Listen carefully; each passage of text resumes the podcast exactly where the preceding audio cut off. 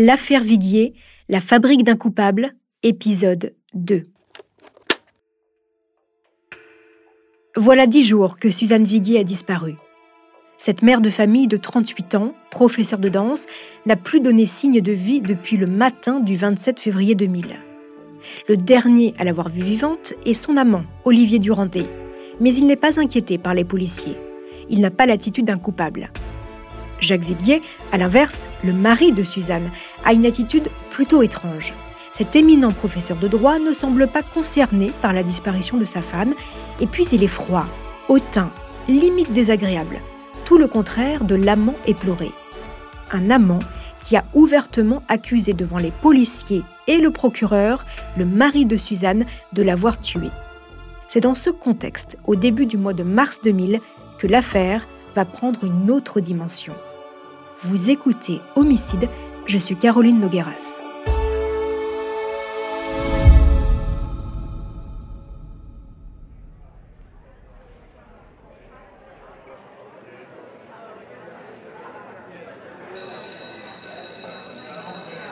À Toulouse, le lundi 6 mars 2000 sonne la fin des vacances d'hiver. Les enfants Viguier ont repris le chemin de l'école et Jacques a retrouvé ses étudiants de la fac de droit. Malgré cette apparente normalité, la famille, toujours sans nouvelles de Suzanne, commence à s'inquiéter. Deux jours plus tard, le 8 mars, Jacques Viguier se décide à déposer plainte contre X pour enlèvement et séquestration.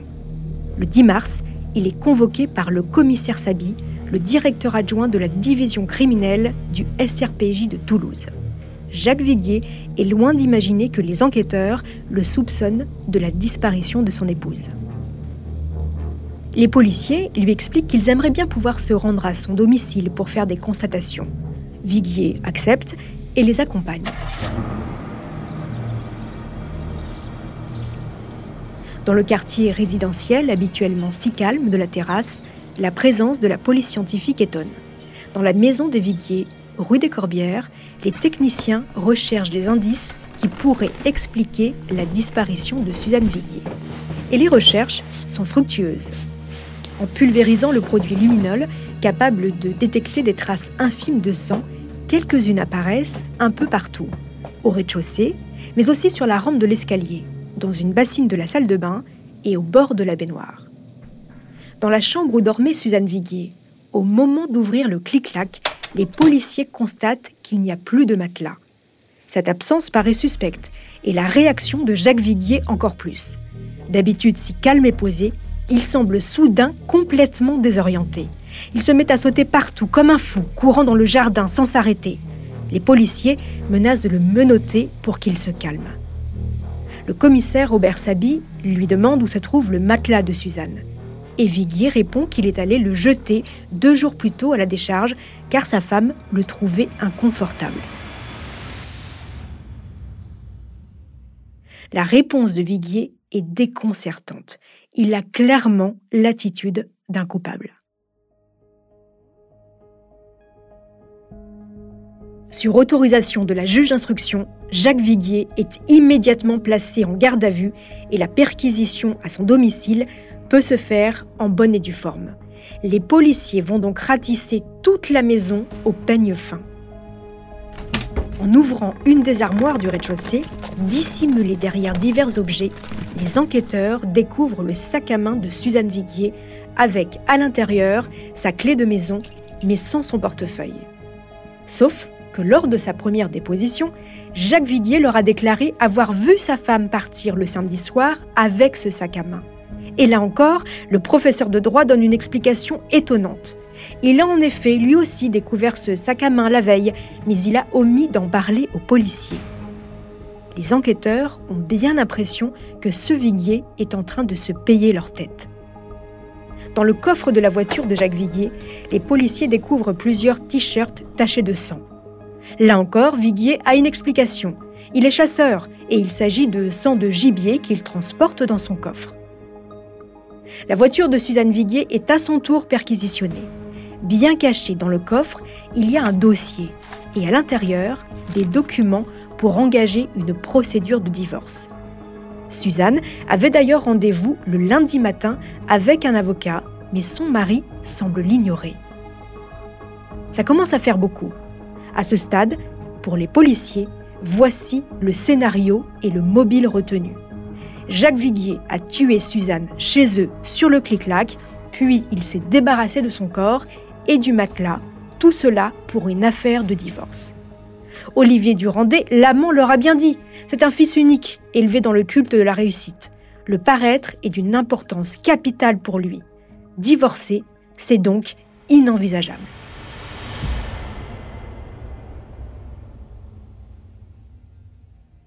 Suite à la perquisition, Jacques Viguier est reconduit dans les locaux de la PJ pour être interrogé. Le commissaire Sabi veut mener en personne cet interrogatoire. Il veut faire craquer cet arrogant juriste qui se moque volontairement de tout le monde. Ce professeur de droit que l'on dit brillant et qui le renvoie à sa propre condition, celle d'un flic arrivé à 22 ans par la petite porte et qui a gravi les échelons. Recueillir des aveux de Viguier, c'est aussi prendre sa revanche et prouver à tous que le chef, ici, c'est lui. Le problème, c'est que pendant cet interrogatoire informel, Jacques Viguier ne se montre pas très coopératif. Il reste dans sa posture, froid et distant, comme s'il n'était traversé d'aucune émotion. Rien ne ressort de cet échange. Alors les flics vont creuser dans l'emploi du temps de l'agrégé de droit le matin de la disparition de Suzanne, le dimanche 28 février 2000. Jacques Viguier leur explique qu'il a entendu un bruit dans la nuit. Il a supposé que c'était sa femme qui était rentrée. À noter que Clémence, l'aînée des enfants du couple, âgée de 11 ans, a aussi été entendue par les policiers et elle a déclaré qu'au petit matin, elle est allée dans le lit de sa mère et qu'elle n'y était pas. Mais revenons à la déclaration de Jacques Viguier. Il indique que son père est venu chercher ses enfants à 10h. Il est ensuite parti faire un jogging entre 10h15 et 11h30, puis il a pris une douche avant de rejoindre ses enfants chez ses parents. Sauf que, à la lecture des réquisitions, à 10h45, un appel téléphonique est parti de chez les Viguier en direction de la maison des parents. Jacques Viguier se reprend. Il a dû se tromper sur son heure de départ au footing. Selon Olivier Durandet, l'amant devenu l'interlocuteur privilégié des enquêteurs, les déclarations de Jacques Viguier ne tiennent pas la route. D'abord, il n'est pas sportif. Il ne l'a jamais vu courir. Et puis, il a un problème à un genou. Il voit d'ailleurs un kiné régulièrement. Pour les enquêteurs, entre le matelas, le sac à main, les erreurs dans l'emploi du temps et le comportement si détaché du prof de droit, ça commence à faire beaucoup. Selon eux, c'est entre le moment où ses enfants sont partis chez ses parents et celui où il les a rejoints que Jacques Viguier a tué sa femme, puis s'est débarrassé de son corps et du matelas. En un temps record, certes, mais cela paraît envisageable. Reste à retrouver le corps de Suzanne Viguier. Des centaines de CRS sont chargés de ratisser la ville de Toulouse et la campagne environnante au peigne fin. Des hommes grenouilles sondent les cours d'eau en vain. Des policiers se rendent à la déchetterie où Viguier dit avoir jeté le matelas du clic-clac. Mais manque de chance, il y a eu un incendie. Un vieux matelas usé et taché par les années est tout de même déterré des cendres. Lors de sa garde à vue, on présente le matelas à Viguier, mais il est tard. Le matelas est placé à bonne distance du professeur, de sorte qu'il ne voit pas grand-chose. Mais il déclare Je pense qu'il s'agit du matelas que j'ai jeté à la déchetterie.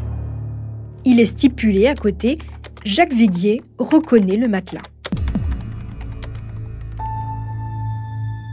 Pour faire réagir Jacques Viguier, pendant sa garde à vue, les policiers tentent un coup. Ils organisent une confrontation entre Olivier Durandet et Jacques Viguier et dévoilent au professeur de droit que Durandet est en fait l'amant de sa femme. Mais là encore, rien. Jacques Viguier n'a aucune réaction. À peine dira-t-il C'est moi le cocu. L'amant enrage et invective son rival. Maintenant, tu me dis comment elle est sortie de chez toi en dehors du coffre de ta voiture. Mais Jacques Viguier reste muet et baisse la tête. Les réactions de ce professeur de droit sont déroutantes. Sans aveu ni preuve solide, ce dimanche 12 mars au matin, après 40 heures de garde à vue, Jacques Villiers est relâché, mais il est ébranlé. Il tente de reprendre le cours de son existence, persuadé que les policiers cherchent à présent de nouvelles pistes. Il est libre de ses mouvements, mais en réalité, il reste sous étroite surveillance policière. Pendant ce temps, la presse se passionne pour cette affaire, et les papiers ne sont pas tendres avec cette sommité locale. Comme Libération qui titre le 12 mai 2000 La défense tordue du prof de droit. Le vice-doyen de la fac de Toulouse nie contre toute évidence le meurtre de sa femme ou encore ce journal local qui le décrit comme vaniteux, insensible et arrogant. Avant d'aller plus loin dans cette affaire, je vous invite à une petite pause.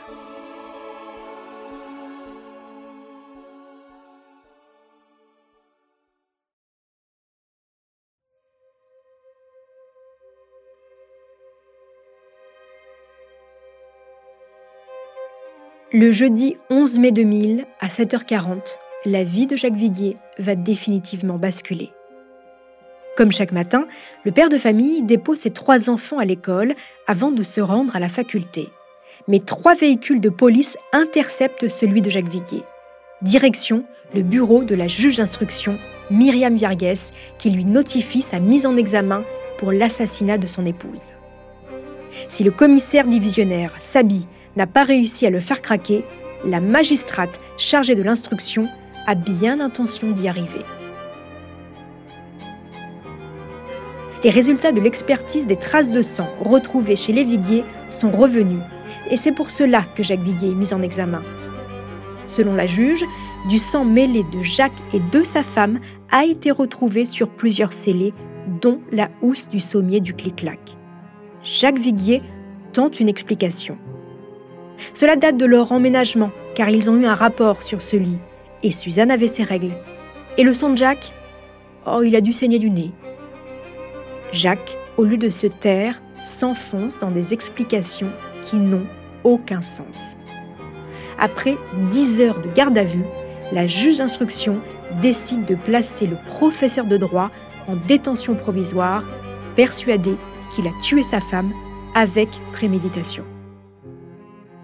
Après dix heures passées dans le bureau du juge, Jacques Viguier ressort menotté du palais de justice pour être directement conduit à la prison Saint-Michel. À Toulouse, Jacques Viguier est une personnalité. Ce professeur de droit, père de trois enfants, occupe à 42 ans le siège de vice-doyen de l'université. Depuis la disparition de sa femme le 27 février, cet agrégé a d'ailleurs continué à exercer. Pendant ces dix semaines, les enquêteurs, eux, ont semble-t-il progressé. Aujourd'hui, Jacques Viguier est mis en examen pour assassinat. Maître Georges Catala, avocat de Jacques Viguier. Il réagit comme un homme qui était hier professeur de droit et qui est aujourd'hui détenu. Quel est son comportement C'est-à-dire qu'il passe d'un statut social à un autre statut. Quel a été son comportement durant l'audition Il conteste tous les faits qui lui sont reprochés. Il a été mis en examen pour assassinat. Mais il conteste tous les faits qui lui sont reprochés. Il a été prouvé Il ne fait aucune concession à l'accusation. Le professeur de droit va passer neuf mois derrière les barreaux. Et comme il ne fait rien comme tout le monde, pendant son incarcération, il se prive de tout ce qui pourrait rendre son séjour moins douloureux. Il ne cantine pas et se contente de peu. Après un peu d'exercice physique et de parties de foot avec les autres détenus, le professeur de droit passe ses journées à écrire de longues lettres à ses proches où il exprime toute sa colère contre les policiers chargés de l'enquête comme à cet ancien collègue à qui il écrit. Toujours la calomnie de ces salauds de flics du SRPJ avec l'infect commissaire Sabi. Ou encore Les flics sont de répugnants salauds. Je ne pensais pas que la police comprenait autant d'imbéciles. Je sais que je suis innocent. Et puis, il attend les parloirs où sa famille et ses collègues qui ne lui ont pas tourné le dos viennent le soutenir. Pendant que Jacques Viguier s'enfonce dans une dépression au fond de sa cellule, les policiers tentent d'avancer dans leur enquête. Ce 30 novembre 2000, voilà six mois que Viguier est en prison. Il est extrait de sa cellule pour une reconstitution des faits. C'est un homme aux traits tirés, portant à présent une moustache fine, vêtu d'un short bleu et d'un t-shirt blanc ample soulignant sa maigreur.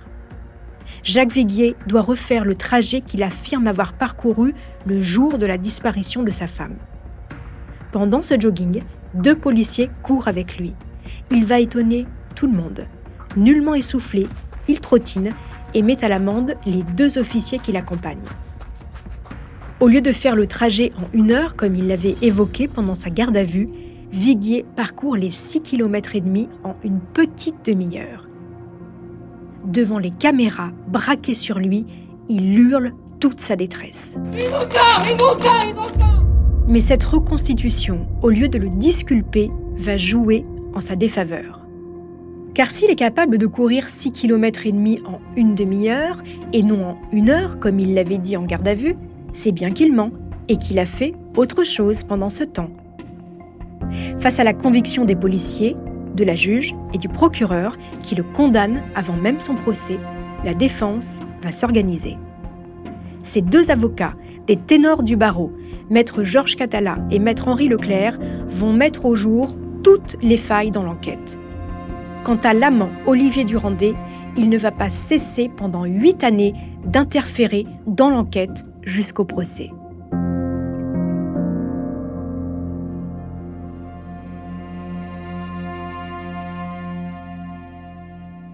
C'est ce que je vous raconterai dans le prochain épisode de cette affaire. En attendant, chers auditeurs, vous pouvez me laisser des commentaires sur Twitter ou Instagram et si vous le souhaitez, mettre des étoiles sur vos applis de podcast préférés. Une petite précision, les quatre épisodes de Homicide sont disponibles en avant-première pour les abonnés à la chaîne Bababam Plus sur Apple Podcast. Pour celles et ceux qui ne sont pas abonnés, les nouveaux épisodes restent bien évidemment disponibles gratuitement chaque jeudi sur Apple Podcast et toutes vos plateformes d'écoute.